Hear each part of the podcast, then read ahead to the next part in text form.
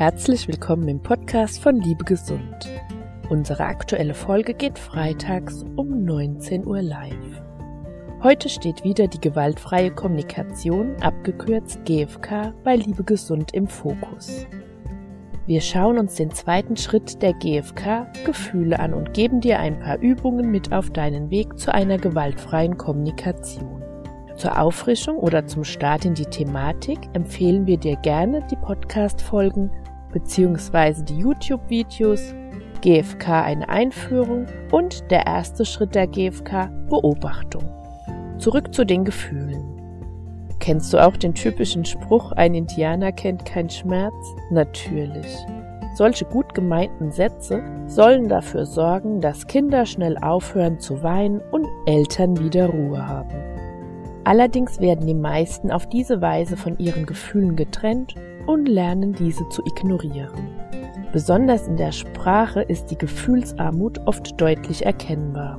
Auf die Frage, wie geht es dir oder wie fühlst du dich, kommt bei den meisten nur ein gut oder schlecht über die Lippen, wenn überhaupt eine verbale Antwort kommt.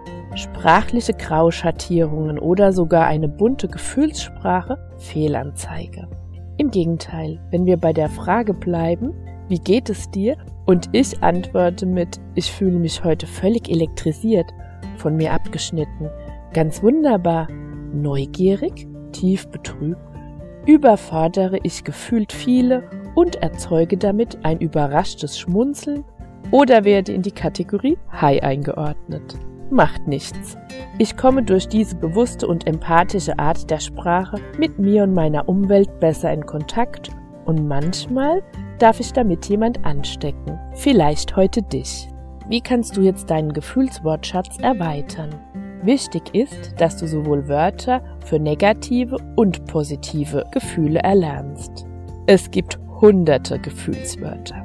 Achtsam, angeregt, aufgeregt, ausgelaugt, bedrückt, besorgt, bestürzt, betroffen, deprimiert, durcheinander, einsam, empört, ernüchtert, erschöpft, frustriert, gehemmt, geladen, gelähmt, Gelangweilt, genervt, hasserfüllt, hilflos, ruhelos, traurig, sauer, schüchtern, schockiert, streitlustig, tot, überwältigt, voller Sorgen, unglücklich, unter Druck, verspannt, begeistert, behaglich, belebt, berauscht, berührt, erfrischt, erfüllt, ergriffen, erleichtert, erstaunt, fasziniert, freundlich, friedlich, inspiriert, jubelnd, ruhig, satt, schwungvoll, selbstsicher, selig, still und noch viele mehr.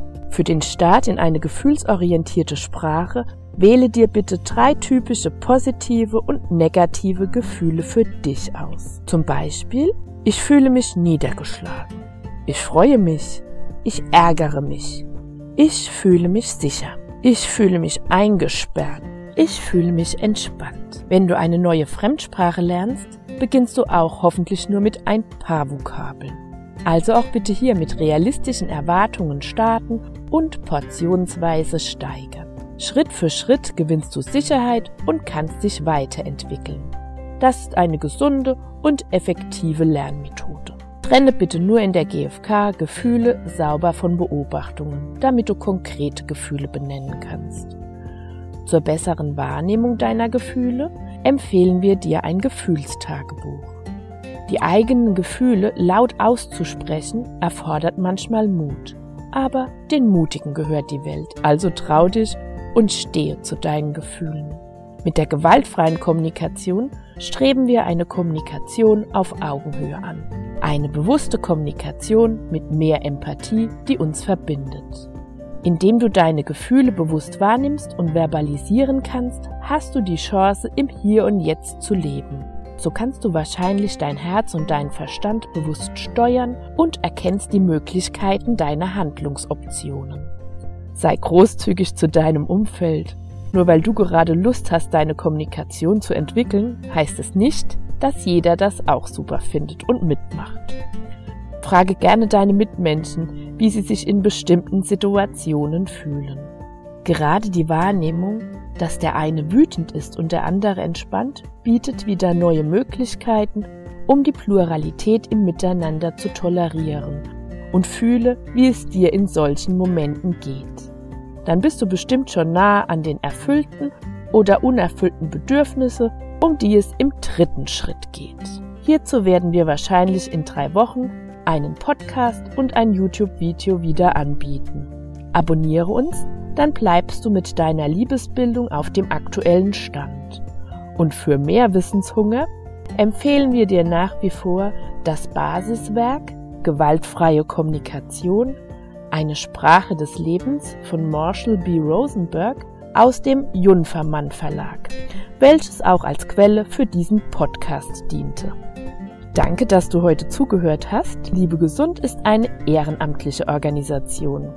Gerne kannst du uns unterstützen, indem du unser Mädchenangebot nutzt, weiterempfiehlst, likest und abonnierst.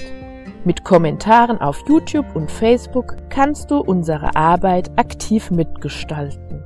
In diesem Sinne, bleibe gesund und liebe gesund. Heute am Mikrofon war Stefanie von Liebe gesund für dich.